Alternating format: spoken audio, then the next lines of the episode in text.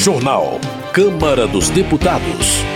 Relator apresenta texto preliminar sobre reforma tributária. Projeto prioriza bandas de forró em festas de São João com dinheiro público. Acusado nega participação em atentado em aeroporto de Brasília.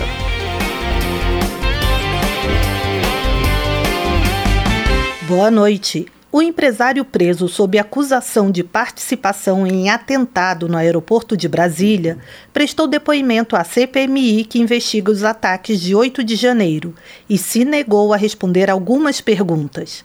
Quem informa é o repórter Cláudio Ferreira. O empresário George Washington Souza, que está preso sob acusação de ter colocado uma bomba ao lado de um caminhão de transporte de combustível próximo ao aeroporto JK em Brasília em 24 de dezembro do ano passado, negou ter participado do atentado. Em depoimento à Comissão Parlamentar Mista de Inquérito, que investiga os ataques de 8 de janeiro, ele só respondeu parcialmente às perguntas de deputados e senadores. George Washington Washington também negou que seja um terrorista e que tenha escrito uma carta ao então presidente Jair Bolsonaro com teor golpista, cujo texto foi encontrado em seu celular. Acusado de ter participado também da tentativa de invasão da sede da Polícia Federal em Brasília, no dia 12 de dezembro, data de diplomação do presidente eleito Luiz Inácio Lula da Silva, ele negou que os dois episódios tenham relação com a invasão da sede dos três poderes uma semana depois da posse de Lula. O meu caso não tem nada a ver com o caso do dia 8, que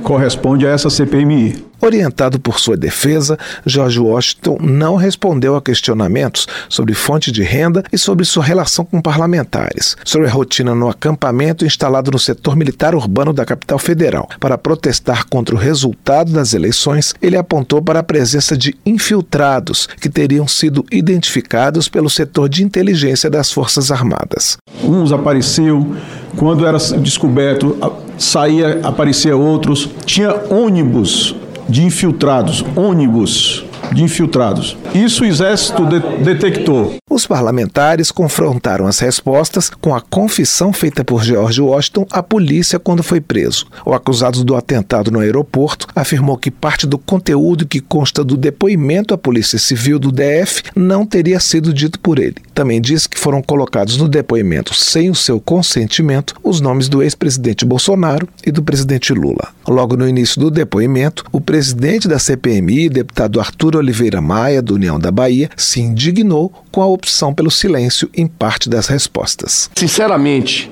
o senhor envergonha esse país. O senhor envergonha o Brasil, o senhor envergonha a sociedade brasileira, a sua família, o senhor envergonha a todos.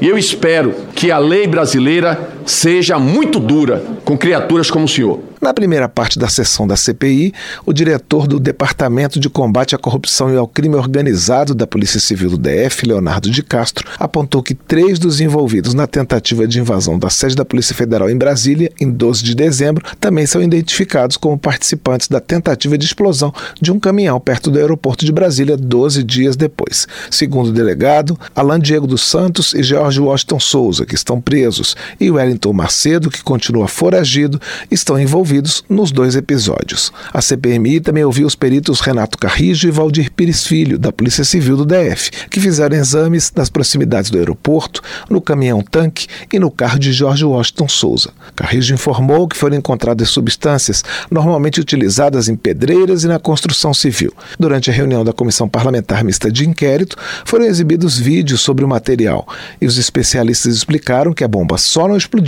por erros de montagem. Parlamentares de oposição ressaltaram que não se pode ligar os autores dos episódios de 12 e de 24 de dezembro ao ex-presidente Jair Bolsonaro. Assim se expressou o deputado pastor Marco Feliciano, do PL de São Paulo. Tudo que eu vejo aqui até esse momento é ação de lobos solitários. Lobos solitários que já estão sendo punidos, graças a Deus. Bandido tem que ficar atrás das grades. Pessoas que colocam a população em risco, crianças, mulheres, a estabilidade de uma cidade, de um país todo, tem que ficar atrás das grades. O que não pode ser feito é a injustiça de tentar associar essa pessoa ao presidente Bolsonaro, por exemplo. Dois outros depoimentos já foram marcados pela CPMI.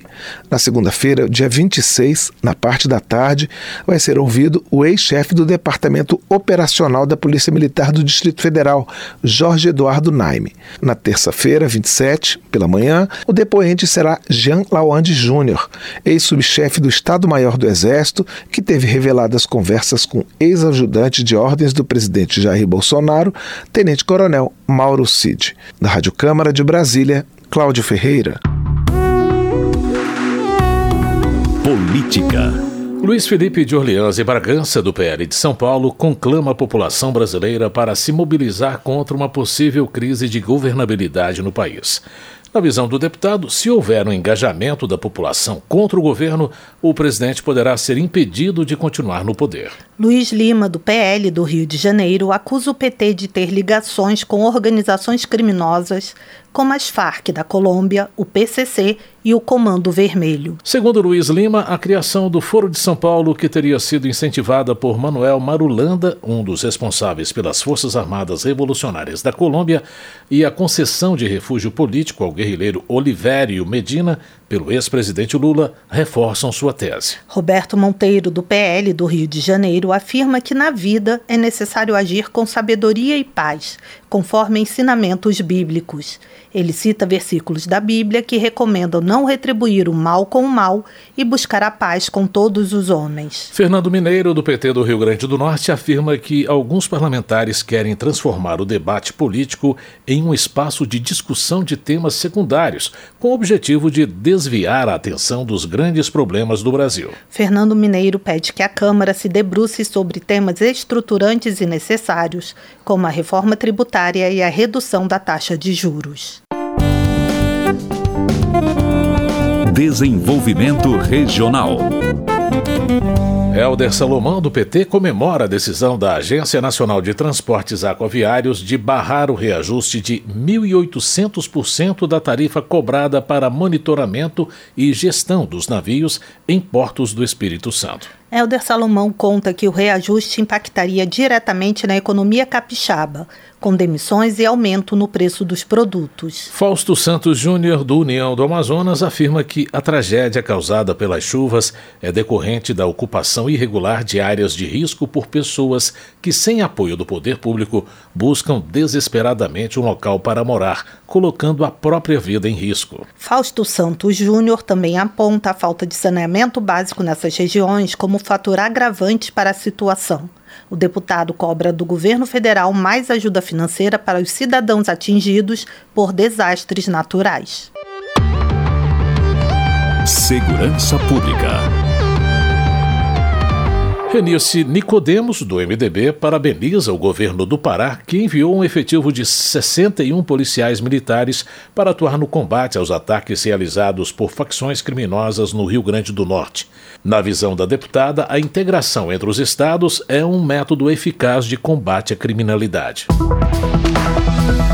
Abílio Brunini, do PL de Mato Grosso, denuncia que professores de duas escolas estaduais de Várzea Grande estariam se posicionando em favor de um partido de esquerda e distribuindo panfletos dentro de salas de aula nas escolas o deputado pede a proibição da participação dos alunos em movimentos militantes partidários. Eli Borges, do PL de Tocantins, critica decreto presidencial que cria um grupo de trabalho interministerial para combater o racismo religioso em relação às religiões de origem africana. O deputado defende que todas as religiões sejam respeitadas, mas vê interferência excessiva do Estado na questão. O Parlamento Jovem Brasileiro está de volta. E o melhor, a etapa nacional será presencial aqui na Câmara dos Deputados, em Brasília. O PJB chega em sua 18ª edição cheio de novidades, mas sem perder a essência, transformar positivamente a vida de jovens. As inscrições para essa nova jornada vão até 30 de junho. Saiba mais em www.câmara.leg.br PJB. Vem mudar o mundo!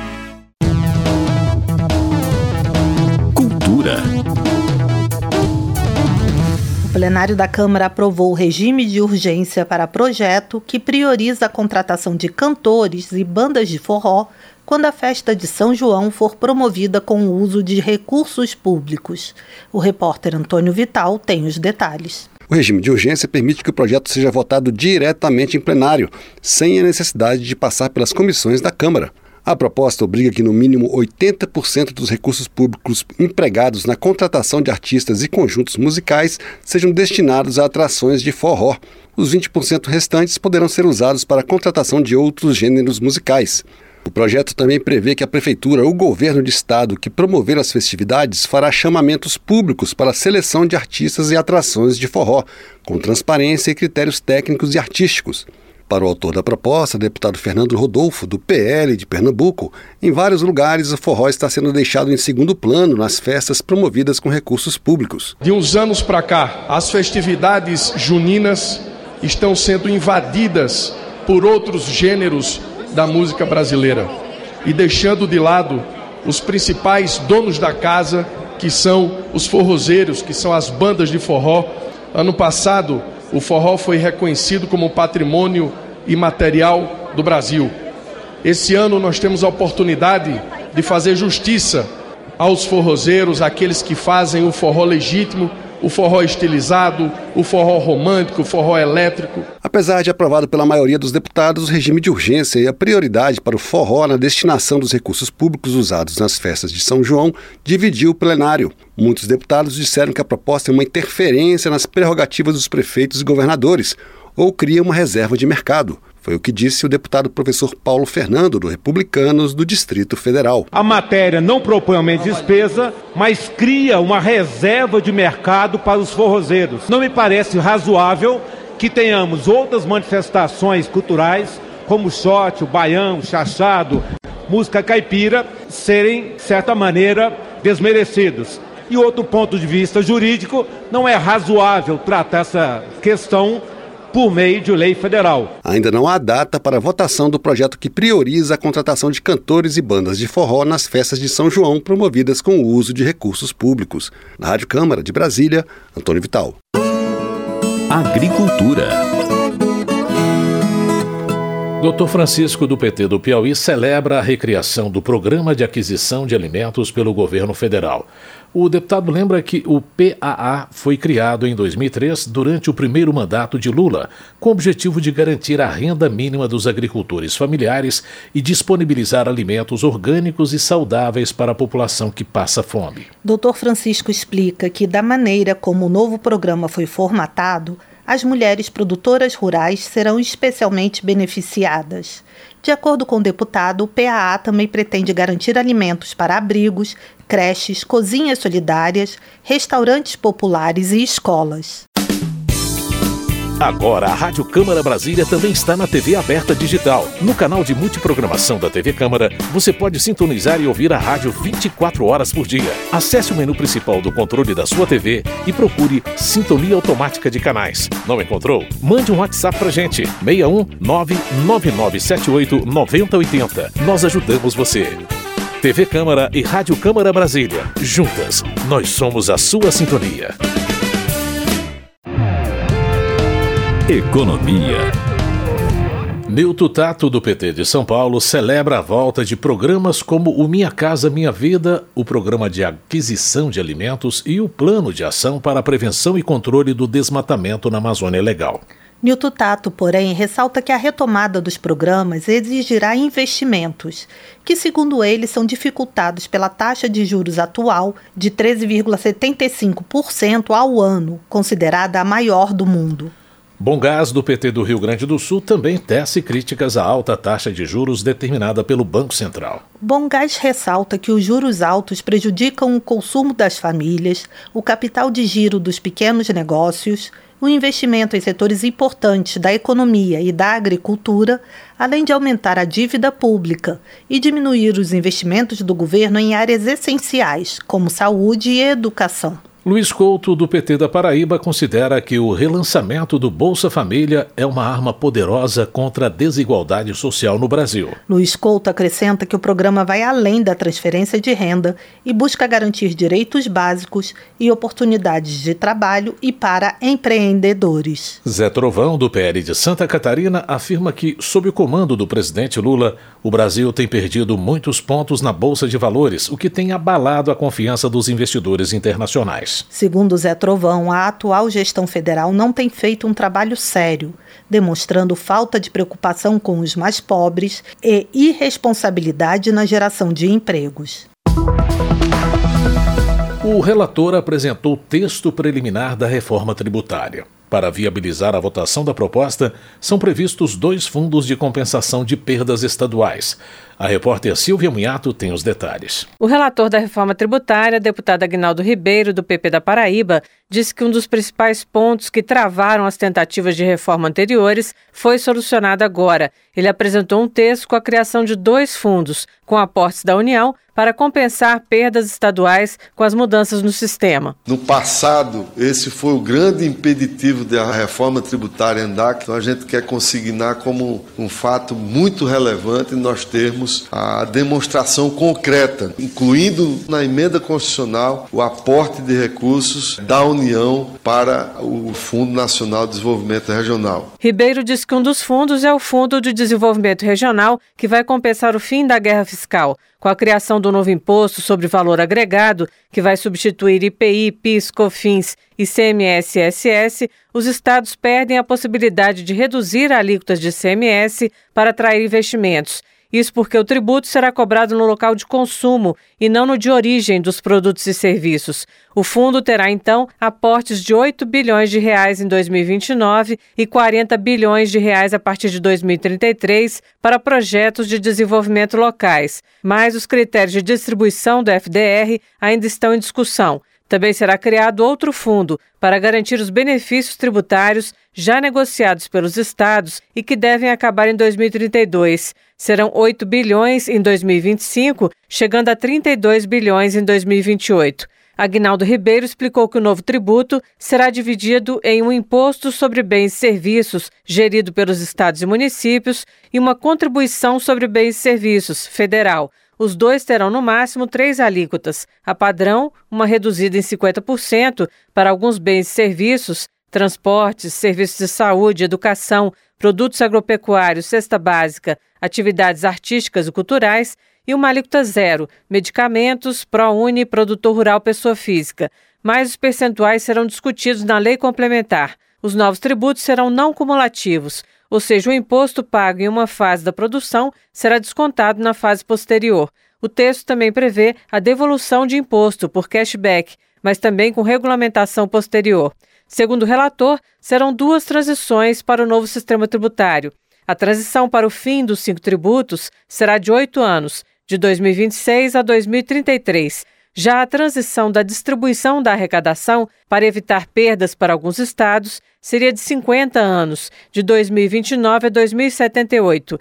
Isso porque a mudança da cobrança da origem para o local de consumo poderia gerar perdas para estados produtores. Havia um debate de vários estados querendo antecipar, outros estados querendo que fosse mais longo, inclusive, do que esse período. Nós chegamos a receber propostas para se alongar para 60 anos a transição federativa. Então, nós achamos por bem manter no substitutivo os 50 anos, enquanto não há um consenso. Acho que avançamos bastante. A reforma mantém a criação de um imposto seletivo para sobretaxar produtos e serviços que sejam nocivos à saúde e ao meio ambiente e serão mantidos nas regras atuais o Simples Nacional e a Zona Franca de Manaus. Caso as modificações na tributação do consumo aumentem a arrecadação geral, um dispositivo no texto prevê a redução das alíquotas do IBS e da CBS. O substitutivo confirma mudanças nos impostos sobre patrimônio, IPTU, IPVA e ITCMD, e determina um prazo de 180 dias após a promulgação da emenda constitucional para que seja enviada a segunda fase da reforma. Nesta fase seria discutida a tributação da renda. O resultado das mudanças poderá ser utilizado para reduzir a tributação sobre folha de salários e até mesmo sobre o consumo.